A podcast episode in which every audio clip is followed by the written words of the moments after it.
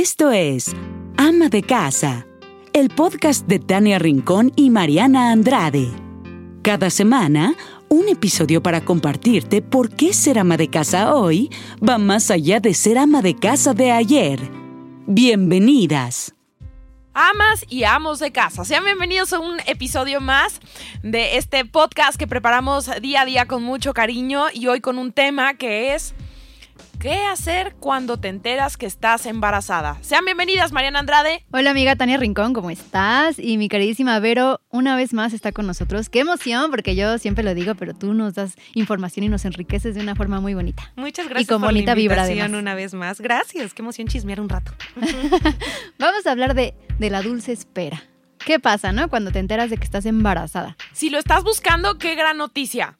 Si se te chispoteó, no era el momento, mantén la calma y toma la mejor decisión con tu pareja. Lo primero que tienes que hacer, a lo mejor que te enteras de que ya las cuentas no te salen, es en ese segundo ir al doctor. ¿No? Ahora sí que contárselo a quien más confianza le tengas y si de preferencia si puedes ir con tu pareja, pues ir, ir con tu pareja al doctor. Porque finalmente el doctor es la, el mejor aliado que te va a hacer, te va a decir cuántas semanas tienes con exactitud, qué es lo que tienes que hacer, cómo estás tú de salud, cómo está el bebé que viene en camino y creo que eso es lo mejor que tienes que hacer. Ahí empieza el proceso, viene el primer trimestre eh, y entonces te empiezas a preguntar qué tienes que hacer, ¿no? ¿Cómo me cuido? ¿Qué, ¿Qué no puedo hacer? ¿Qué sí puedo hacer? ¿Cuándo se lo voy a decir a la gente? Porque aparte de repente es bien difícil no decirlo que aunque te recomiendan que te esperes tres meses, pues estás con los achaques, si estás en el trabajo de repente te tienes que ir a esconder al baño, que porque los ascos, los vómitos, qué complicado. Aparte no tienes la información y cuando no tienes información te da miedo. Entonces, si de repente sientes un poquito más de náuseas de lo normal, empiezas, ¿no? Como, ¿será normal? O si te mareas, ¿será normal? ¿O estoy baja de hierro? ¿O estoy mal? ¿O el bebé viene bien? ¿O no viene bien? Y, y- y no tener información creo que es lo peor. Lo, lo mejor que, que- que puedes hacer es agarrarte. Voy a sonar súper cero seria, pero empecemos así, ¿no? Tal vez eh, googlea, a ver qué pasa en los primeros tres meses, cómo me voy a sentir, es normal, empezar a notar todo lo que estás sintiendo, lo que estás viviendo, para el día que veas a, empecemos con tu mamá, un decirle, oye mamá, ¿a ti te pasaba esto? Oye mamá, ¿a ti te dolía esto? Y bueno, evidentemente ya después ir con los, los profesionales, ¿no? Con tu ginecólogo y, y preguntarle. Si es algo muy grave, primero vas con tu ginecólogo y le Fíjate preguntas. que yo hice todo lo contrario. Lo que menos quise cuando me enteré que estaba embarazada es eh, como consultar mucho. Porque luego encuentras como muchas cosas muy raras en internet que luego uno achacoso y luego uno como que se va haciendo ideas de, ay, a lo mejor yo tengo esto o a lo mejor me va a pasar lo otro. Creo que esa mala información que a lo mejor puedes encontrar como que te va a hacer más ideas. Es que hay lugares serios también, ¿no? O sea, tú sabes de repente qué lugar es serio. Hay páginas que sabes que son serias. Eh, no, no te metas a. Es, es normal que sienta achaques y, y donde veas la figurita fea del bebé, no te metas a esa, por favor. No, no, no. Vete con la que, que- que tiene sentido y que sabes que es seria. Lo que pasa es que cada embarazo es un mundo, ¿no? Todas tenemos achaques diferentes. Entonces, ¿cómo fue que ustedes se dieron cuenta que estaban embarazadas? Híjole, por la mamá de Majo que es bruja. Yo también. Sí. ¿Quién? Yo acompañé a Mariana que dijera al productor que estaba embarazada y la mamá de Majo, que estaba ahí en su casa, dijo, pensó que era, yo era la embarazada y dijo, se me quedó bien y me dijo, es que sí, uno de mamá sabe en la mirada de las embarazadas que está embarazada, entonces me quedó viendo y dije, creo que esa va para mí. Y yo como que sospechaba, pero en ese segundo salí de la casa de Majo y le dije, Dani, compra una prueba de embarazo porque creo que estoy embarazada. Y así fue, nos hicimos la prueba de embarazo y descubrimos que estábamos embarazados. Neto. Sí, lloré muchísimo. De emoción. Mm, Nosotros sí lo estábamos buscando, pero era como, te cae que ya fue tan rápido, te cae que nos pegó la primera, entonces como que sabía que a partir de ese segundo mi vida iba a cambiar por completo. No para mal, pero me asustaba mucho. Me asustaba muchísimo porque decía, ¿será que voy a ser una buena mamá? ¿Será que de verdad así de rápido tenía que pasar? Entonces como que me asusté y luego ya me alegré. Así que sean pacientes con sus emociones, porque sí va a haber muchas emociones que a veces no vamos a entender. Y yo fue todo lo contrario a ti. A mí no me pegó a la primera. Yo tardé muchito en que me pegara, ¿no? Entonces, ujole, yo sabía exactamente qué día tenía que ser mi día en el que tenía que, que empezar mi ciclo, ¿no? Entonces, te lo prometo, si no me bajaba, eh, era, ay, ya no, puede ser que sí, puede ser que no. O sea, no llevaba ni un día, según yo, de embarazada y ya estaba comprando la prueba de embarazo. O sea, al día siguiente, o sea, no, no, del ciclo, porque ves que están las aplicaciones, entonces tenía 10 aplicaciones diferentes. Entonces tenía toda mi concentración. Entonces, un minuto, al minuto uno que se habían hecho las 24 horas, yo me estaba haciendo la prueba de embarazo y otra vez no embarazada. Y así pasaban los meses. Entonces, estaba obsesionada. Yo te prometo que supe que estaba embarazada como a la hora 5 que estaba embarazada, porque yo ya tenía todas, todas las pruebas, cuál era la mejor, cuál no era la mejor, cuál me decía que sí, cuál me decía que no. O sea, no, no tenía más de X tiempo y yo ya sabía que estaba embarazada. Y a mí siempre se me salió. Yo le decía a todo el mundo. Yo cero soy de las que no digas hasta el mes. No, yo no vamos a decir nada. Ok, bueno, estoy embarazada, iba diciendo todo. No que no íbamos a decir nada y se me salía todo el tiempo, todo el tiempo. Es que lo quieres gritar, o sea, sobre todo cuando es el primero, ¿no? Cuando es el primero, como que lo quieres gritar y decir. Y yo con Santi, con mi, con el primer hijo, eh, ay, con el primero porque ya viene el segundo. Con, con el primero eh, me di cuenta, luego, luego también, porque pues justo fue planeado, entonces igual no te baja, ya te estás esperando los 10 días de retraso para poder hacerte la prueba y te sale positiva, ¿no? Luego, luego vas al doctor.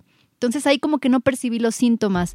Ahora con el segundo, la padecí cañón, o sea, con Santi nada y ahorita sí que los vómitos en la mañana, que el sueño y aún así me daba miedo hacerme la prueba porque pues porque no me había pegado, o sea, tardamos Tar- con Santi a la primera y en este tardamos. Entonces me daba mucho miedo hacerme la prueba y decía, me voy a esperar hasta el día 20, no sé cuántos de retraso. Dije, no me la voy a hacer, ¿qué tal que me sale negativa? Pero sí, aquí sí me di cuenta por los achaques, porque tuve muchísimo sueño, porque vomitaba en las mañanas, porque me empezó a dar asco la comida, todo, todo me pasó. Pero nunca como a Cindy Marchena. Amiga, te amamos. O sea, ella sí fue de las que embarazo caótico, primeros meses, que nos decía, los invito a mi casa a comer, pero por favor nadie se ponga perfume. Prohibido ponerse perfume Pobre. porque me voy a vomitar al baño. Eh, nada más como para rescatar lo, de- lo- lo del tema de contar o no contar, yo les voy a contar mi experiencia.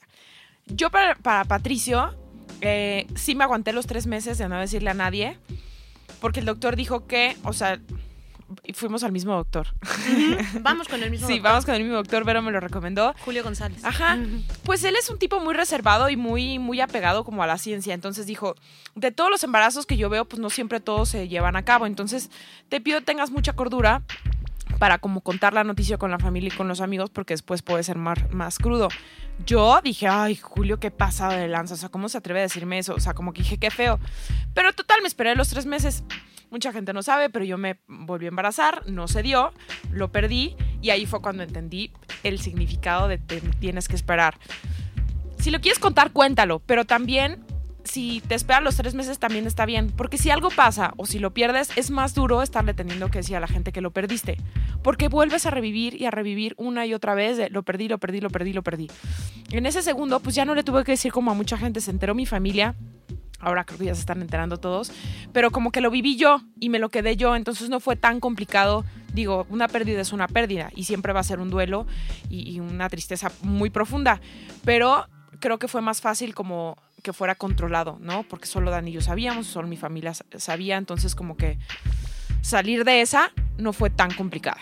Yo antes de Pollito también perdí, perdí uno. ¿Y sabes qué te das cuenta? Que es algo muy normal. Muy normal. O sea, para ti tal vez es tu primer, o sea, es la primera vez que escuchas algo así, ¿no? Y dices, ay, lo perdí. Evidentemente, estás pasando un duelo y todo, pero es algo muy normal. Casi siempre el primer embarazo o, o, o no sé si el segundo, pero el primero muchas lo pierden y a veces ni cuenta se dan, porque nada más hubo un sangrado y creíste que era tu periodo normal y no, el sangrado era en realidad un aborto. Antes la gente no se enteraba, pero nosotros como ya desde el día uno sabemos, nos enteramos, pero es algo natural. No es fácil, no, no es fácil, pero pues es algo que, que, que pasa. Sí, claro, yo ya me atrevo a compartirla porque creo que ya, ya lo curé, ya, o sea, ¿no? Como que ya lo, pues ya lo entendí, ya lo asimilé, pero como tip, ahí está.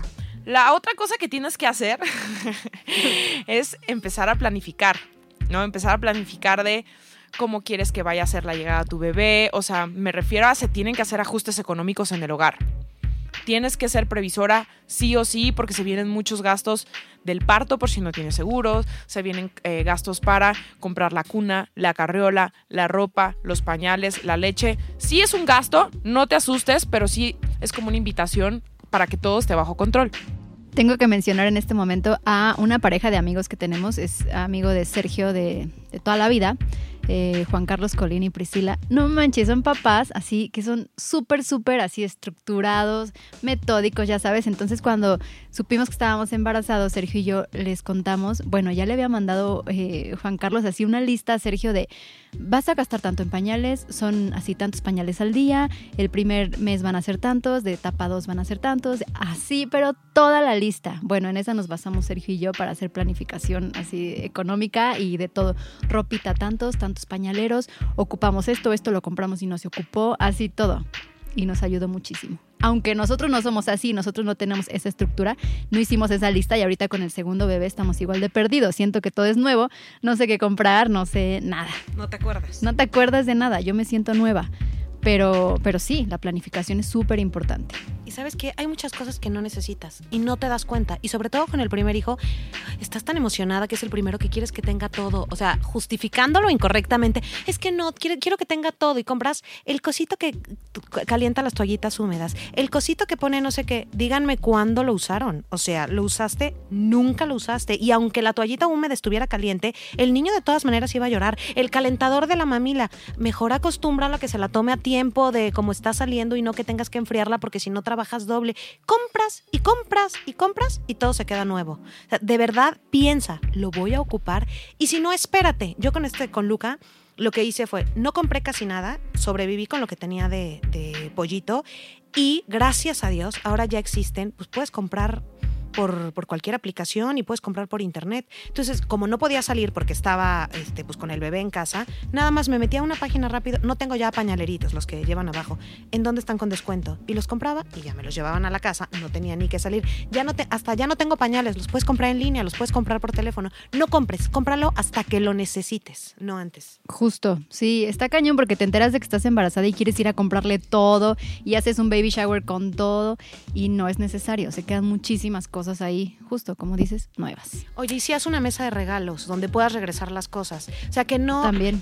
Va a sonar muy interesado, pero si te están haciendo ya un, un baby shower, pues que no son nada más cosas que tal vez no necesitas. Pon la mesa en donde tal vez te urge la cuna y la cuna es cara y puedes juntar todos los regalos y con los regalos de toda la gente que te quiere compras, en la, compras la cuna y te evitas ese gasto que es importante. Justo. Y yo con todo este tema ecológico que hay ahora, estoy tomando muy en cuenta lo de los pañales eh, de tela la verdad es que sí, lo estoy tomando en cuenta. Siento que sí lo quiero hacer, que, el mundo lo necesita y de verdad lo voy a intentar. Además, creo que es una muy buena inversión inicial. O sea, sé que de, principio son caros, pero creo que sí valen la pena, ¿eh? Ya a futuro ves todo lo que gastas en pañales y pues lo que dañas al planeta y pues sí es complicado. Oigan, ya nada más para recordar de las compras inútiles. Yo cuando me fui, una, una, vez me fui de compras, justo cuando Patricio iba a nacer, y recuerdo que había una especie de adaptador que te ponías en el hombro. Imagínense algo que es como una especie de tirante cruzado. Y tenía un portamamilas. Entonces me acuerdo que la etiqueta, o sea, en el empaque de, de ese producto, venía una mamá hablando por teléfono en la computadora y con el bebé. Entonces, o sea, yo soy esa mamá porque yo voy a seguir trabajando. Entonces, como no voy a tener manos para darle la mamila, pues esa cosa, el portamamilas, este, que va pegado en el hombro, se va a poder alimentar Patricio. ¿Saben cuándo lo sé? Nunca, jamás. Sigue ahí guardada. O sea, de verdad, uno compra cada estupidez porque de entrada te quieres convertir en la mamá número uno, ¿no? O sea, quieres ser la mamá modelo que nunca se va a equivocar, que nunca la va a regar, que yo decía que nunca le iba a dar chupón, ajá, gracias, que nunca le iba a dar un teléfono este, cuando fuéramos a un restaurante, hoy come con el teléfono en el restaurante, lo siento mucho, y pues tiene iPad, no importa, con tal de que se quede callado un ratito. Y que nos deje comer. Gracias. Es que por eso, eso sí también es importante. No te crees expectativas que, pues a lo mejor no las vas a poder cumplir. O sea, seamos realistas, sí. Yo también decía que mi hijo iba a dormir todos los días a las 7 de la noche y bla, bla. Mentira, o sea, Santi fue de los que, pues no, o sea, no, no se duerme a las 7 de la noche, se duerme a las 8, a las 9 cuando él decide. Igual tampoco soy así de que hasta las 11, pues no. Pero sí no he logrado yo esa estructura de que siempre se duerma al mismo horario. Y es una expectativa que yo me creé cuando estaba embarazada, ¿no? Y que la tuve que soltar porque pues no, pues no soy así. Porque aparte si no te frustras, ¿no? Te pones tanto que mi hijo va a hacer, va a hacer, va no sé qué, va y, te frustras el día que no haces las cosas como tú querías.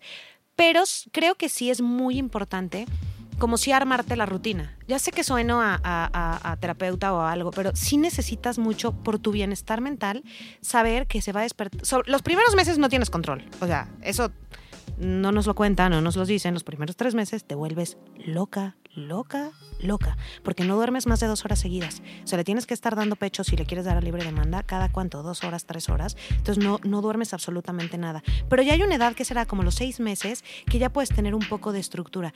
No me refiero a eso, a que te claves, pero sí que intentes que se va a despertar, que lo vas a bañar en la mañana, justo a tal hora, siempre, que le vas a poner la misma musiquita. O sea, esos tips que luego te dan, que le pongas la musiquita para que se duerma, que te pasa tu abuelita, sí funcionan y sí son ciertos.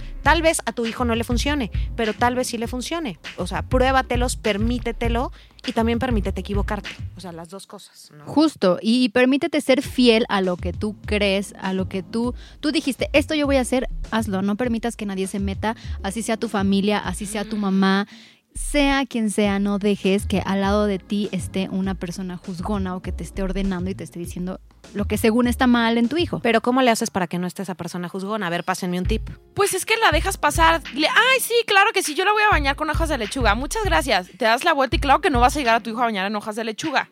¿No? O sea, eso es como súper importante como dejar pasar ese tipo de comentarios. Ya te enteraste que estás embarazada. Este tip es completamente estética, chicas.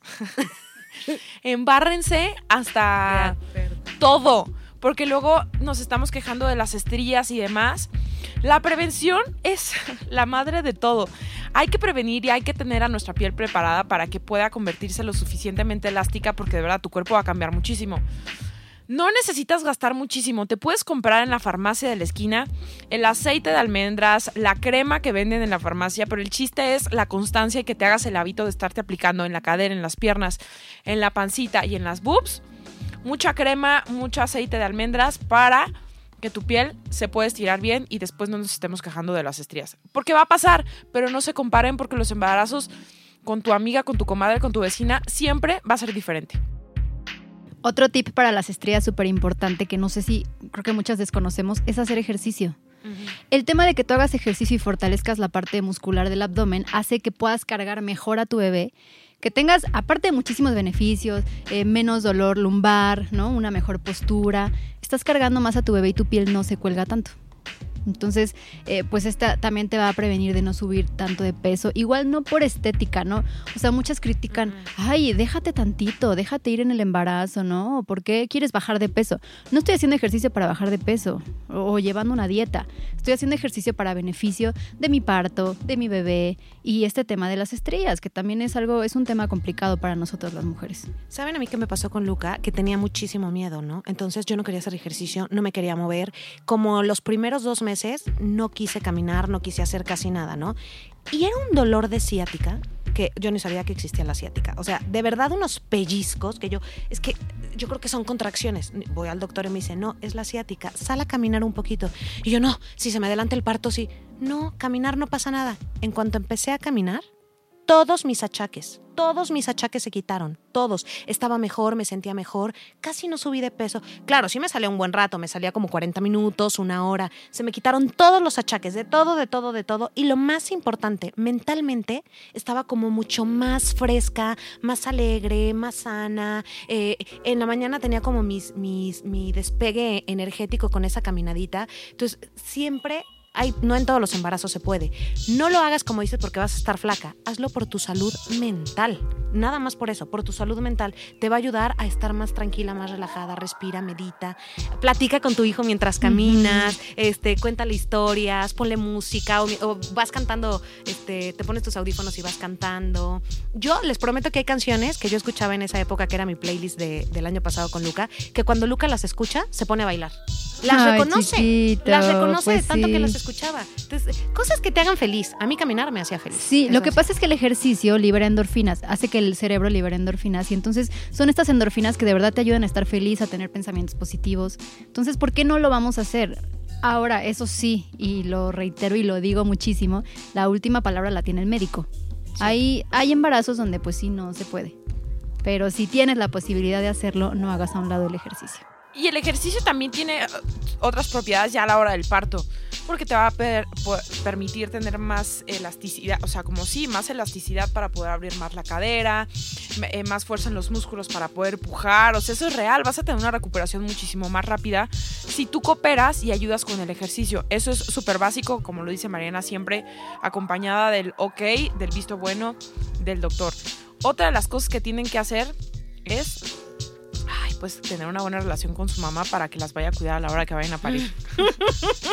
la mamá es la mamá y cuando se trata de parir, no hay como ella cuando te ayuda en la cuarentena, que te apapacha, que te cuida, que tendrán puntos de vista completamente diferentes, pero la mamá es la mamá y ojalá que pueda estar con ustedes el día del parto, ¿no?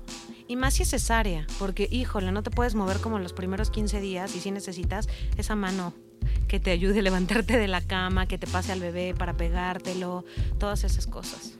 Tienes toda la razón, Berito. Y siento que una buena conclusión de este episodio es que cada una contemos la experiencia de nuestro parto, para que entendamos que de verdad cada proceso es diferente, que todas las mujeres somos diferentes, que lo vivimos diferente, ¿no? ¿Qué les parece? ¿Empiezas tú, Berito? ¿Parto o el embarazo? El día, el día de tu parto, El ¿cómo fue? Ay, Dios santísimo. el, el- el segundo. eh, Porque ya conté la otra vez el de, el de pollito, pero con Luca yo ya tenía la fecha porque tenía que ser parto eh, inducido, exacto.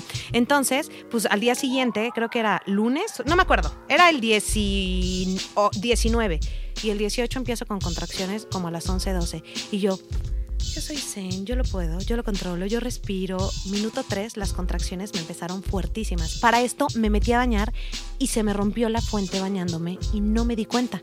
O sea, yo sentí nada más agüita caliente, pero no ubiqué que era, yo creí que era la agüita caliente del agua que estaba cayendo. No, se me había roto la fuente mientras me bañaba. Entonces las contracciones, después de que se me rompió la fuente, pasaron de calificación, te preguntan, ¿qué tan fuertes están? No? De calificación 1 a 10. Y el hospital me quedaba como a 50 minutos. Entonces fueron 50 minutos que mamás que tienen parto natural, las admiro un chingo. Duele cañón.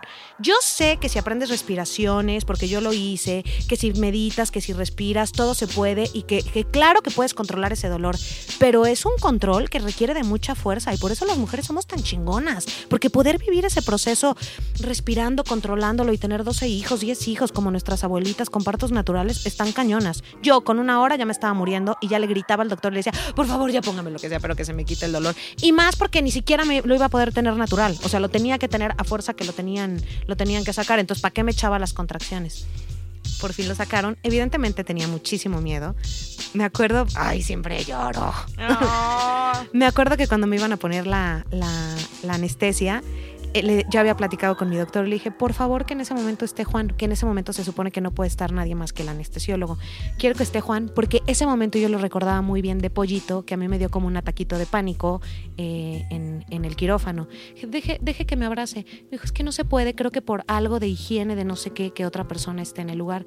Y mi doctor me abrazó mientras el, el, el- Ay, el otro, el, el que pone la anestesia me la ponía. Pero no crean que me abrazó así poquito. No, me dio un apapacho delicioso que no tuve miedo. Entonces ahí dije, ah, ok, no pasa nada. Ahora Vero ya está saliendo con el anestesiólogo. De hecho, es- está un poco guapo. Es un güero acá alto. No, no es cierto.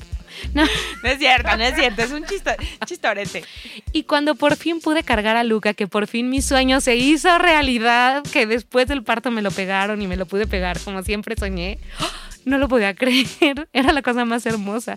Tan sano, tan rosita, tan bonito. Y en donde nació en Houston, tienen mucho la cultura de que luego, luego te lo tienes que pegar. Y yo no le había podido dar pecho a, a Juanjo, ¿no? Pues por todo lo que pasó. Entonces luego, luego me pegué a Luca y luego, luego succionar y luego, luego saber sentirme tan mujer, tan perfecta, tan bonito, con esa conexión tan linda con mi hijo. ¡Wow! Es uno de los días más bellos y más felices de mi Ay, vida, definitivo. Sí. Sa- saquen los pañuelos porque ya estamos llorando con Vero. Híjole, qué bonita historia. bien padre. Qué bonita. Yo, ¿Tú? híjole, yo. Eh, ay, pues fue un embarazo súper, súper, súper lindo. Los primeros tres meses fueron complicados. O sea, no complicados. A ver, ten- tuve náuseas, pero no le puedo decir a nadie. Entonces iba a venga la alegría y en la cocina la pasaba terrible porque me hice la más sensible a los aromas. Entonces la comida en sí me daba mucho asco. Solo comía salchichas con valentina y limón. Sea, eso fue mi alimento. Muy sano y muy nutritivo, ¿no? Ay, se me antojaban ahorita. Se me hizo agua la boca. A mí también. Y en el mes 4, como por arte de magia, desaparecieron todas las náuseas y estaba muy feliz, me sentí muy plena. Es como, o sea, obviamente he tenido episodios muy felices en mi vida, pero esos nueve meses siempre me sentí acompañada, siempre me sentí súper motivada, súper feliz, estaba muy contenta. Eh, Patricio llegó en la semana 39 y medio, o sea, como que ese niño, él, él estaba a gusto allá adentro, la estaba pasando bomba. Y de pronto, un, el 14 de febrero empe- empecé a sentir contracciones. Y dije, no, por favor, que no, que no, que no, no, es que el 14 de febrero es una cosa muy cursi. Pero bueno, empecé a sentir contracciones y le, le dije a Dani, yo creo que le tienes que hablar a mis papás para que se vengan de la piedad. Entonces le habló a mis papás, al día siguiente llegaron y llegaron y yo ya no tenía contracciones. Entonces fue de, pues qué bueno que ya están aquí. Falsa alarma. Ajá, pero yo estoy a toda madre. Patricia no quiere salir. Y ya estuvieron en la casa y guaraguara, guaraguara, y de repente empecé a sentir las famosísimas contracciones. Entonces el doctor me dijo, si tú vienes con menos de 6 de dilatación, ni te voy a recibir. Y yo, ok. Dijo, porque si no se vuelve algo muy tedioso, muy cansado, que estés tanto tiempo en el hospital, mejor pues aguanta lo más que puedas en tu casa, te metes a bañar y luego ya te vienes. Pues así hicimos. Obviamente me da mucha risa porque mi papá, todavía no se la perdone a mi mamá, pero no estuvo en sus partos. Mi papá me veía y me decía, hija, ¿pero qué sientes? ¿Qué es una contracción? Y yo, "Ah". Yo, ¿cómo que no sabes qué es una contracción? Y yo, pues es un dolor, o sea, literal siento como que se me está abriendo la cadera. Entonces no nos fuimos en coche porque Dani me decía, entre que estoy muy nervioso y entre que me voy a quedar no sé cuánto tiempo en el hospital, pues para qué dejo el coche allá, nos vamos en un, en un Uber. No, bueno. Llegó el Uber, le ha puesto una regañada a Dani al del Uber, fue así de, mira, mi esposo está a punto de parir.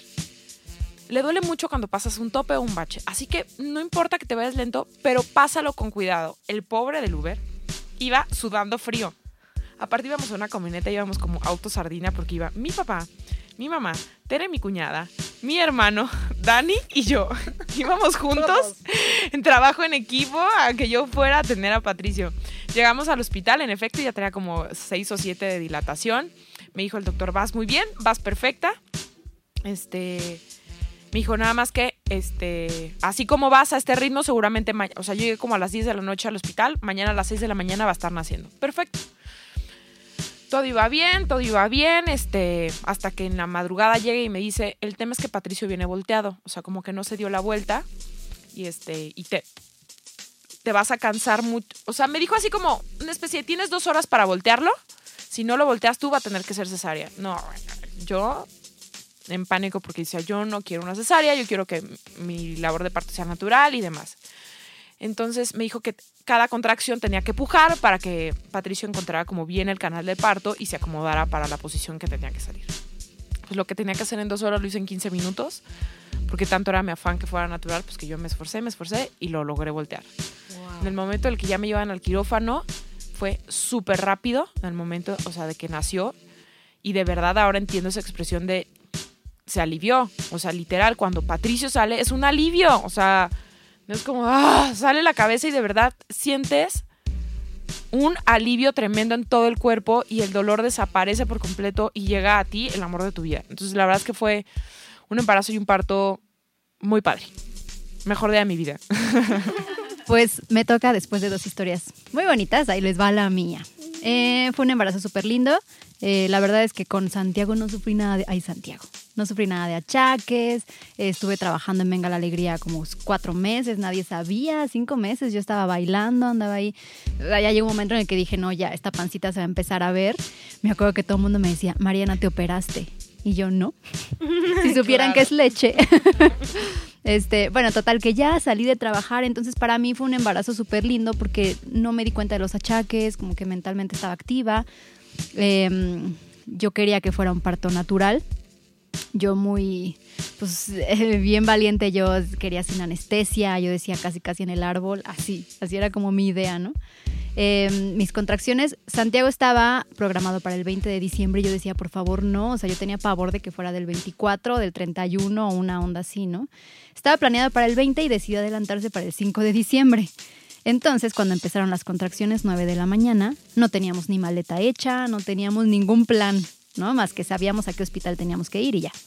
Entonces eh, empiezo yo con las contracciones y me dice, Sergio fue el que me dijo, amor, ya van a ser Santi. Y yo le dije, ay, no, ¿cómo crees? No, sí, es que él empezó a contar sin decirme las contracciones. Y me dijo, es que te están dando cólicos, porque así empiezan como cólicos. Me dijo, cada 10 minutos. Entonces a mí me agarró una risa de nervios y entonces me mojé y le digo a Sergio, no sé si me acabo de hacer pipí, le digo de la risa o se me rompió la fuente. y me dice Sergio, van a ser Santi, ya te dije, así como, o es la fuente, ¿no? Y yo, ok, sí, empieza a pensar qué tienes que hacer, así ya sabes, el nervio, me metí a bañar, me estuve ahí un ratote, porque justo yo ya había leído que tienes que quedarte un rato en tu casa para no pasar tanto tiempo en el hospital. Nada más que yo me pasé, porque esto empezó a las 9 de la mañana. A las 3 de la tarde nos cita la ginecóloga. Los veo hasta las 3 y yo, ¿hasta las 3 en qué momento? Entonces, bueno, pues hasta la, le hablo a mi mamá, le digo, te tienes que salir de trabajar. Mi mamá dice que en ese momento dejó, es maestra, dice, yo dejé a los niños así, dejé el salón, me salí, le fui a decir a la directora, me tengo que ir. Ya llegó a la casa mi mamá, me acompañó. Ya sabes que en ese momento no quieres que nadie te hable porque estás con los dolores de parto y te hablan y es horrible, es como, no, o sea, yo estoy concentrada en mí, en mí, no me hables, ¿no? Este, dan las 3 de la tarde, vamos con la doctora, la doctora me revisa, me dice, tienes 5 de dilatación. Me dijo, en este momento me tienes que decir si quieres anestesia o no. Porque pasando esto, yo ya no puedo dar la orden al hospital de que te pongan la anestesia. Y volteé a ver a Sergio y me dijo, amor, si ya aguantaste hasta aquí, puedes aguantar hasta los 10. Y dije, ok, le dije a la doctora, no, no quiero anestesia. No quiero anestesia, llegamos al hospital. Fíjate qué rápido fue. Llegamos al hospital a las 4 de la tarde. Llegué yo con dolores de parto, terrible. Me revisan eh, ya en el hospital, en un cuarto donde te dicen, pues aquí puedes hacer lo que quieras, está eh, como es parto humanizado, te ponen la pelotita, te ponen las telitas, o sea, como quieras tener a tu bebé, ¿no? Te dicen, pues ahí usted se queda, señora, sufra su dolor. Eh, esto fue a las 4 de la tarde y me dice la doctora, Santi va a llegar como a las 8 de la noche. Y como a las 4 y media yo le digo a Sergio, es que yo ya quiero pujar. Yo estaba en la regadera y le dije, es que ya estoy pujando, de hecho. O sea, volteé a ver a Sergio y le digo, ya estoy pujando. O sea, el cuerpo te da la necesidad de pujar, no es como que tú decidas. Y me dice Sergio, no me hagas esto, es que no hay nadie. O sea, no está la doctora, no está, no había nadie.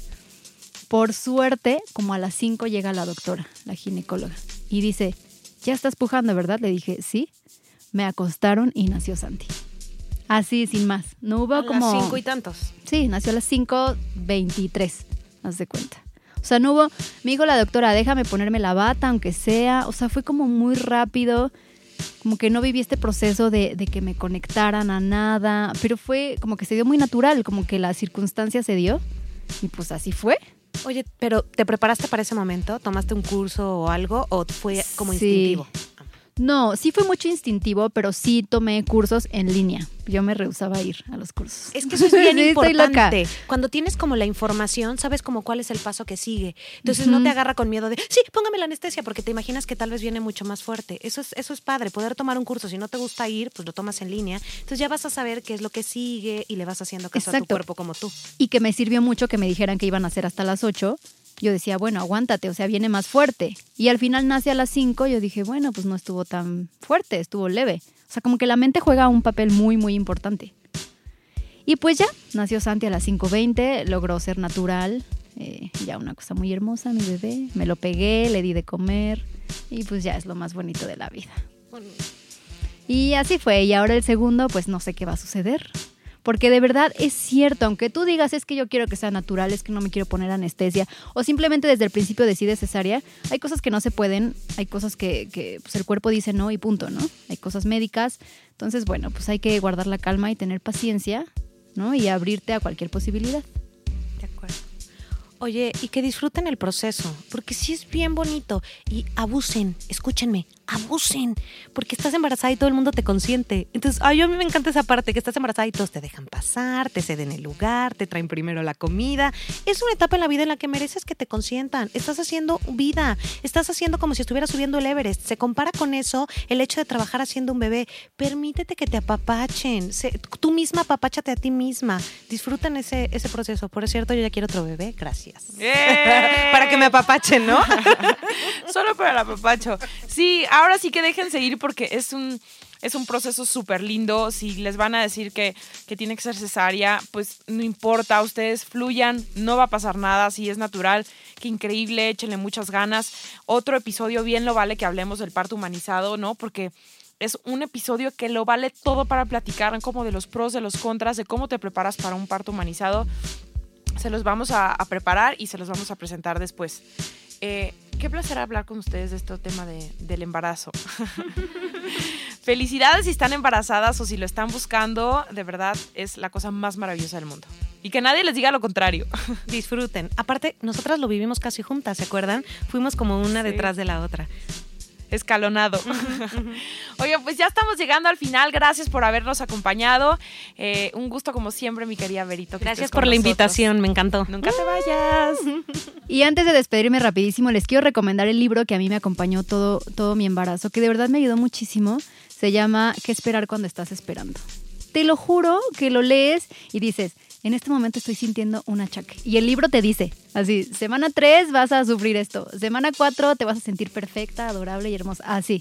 Bueno, léanlo porque les puede dar muy buen acompañamiento. Y seguro hay muchos libros más que les podemos recomendar que les vamos a estar poniendo en las redes sociales. Así que síganos en arroba ama de casa MX en Instagram. Y el podcast, suscríbanse a cualquier plataforma que tengan de podcast porque seguro ahí vamos a estar. Gracias por escuchar un episodio más de Ama de Casa, el podcast para mujeres que son o serán amas de casa de hoy. Por favor, comparte, suscríbete y recomiéndalo. Nos escuchamos la próxima semana.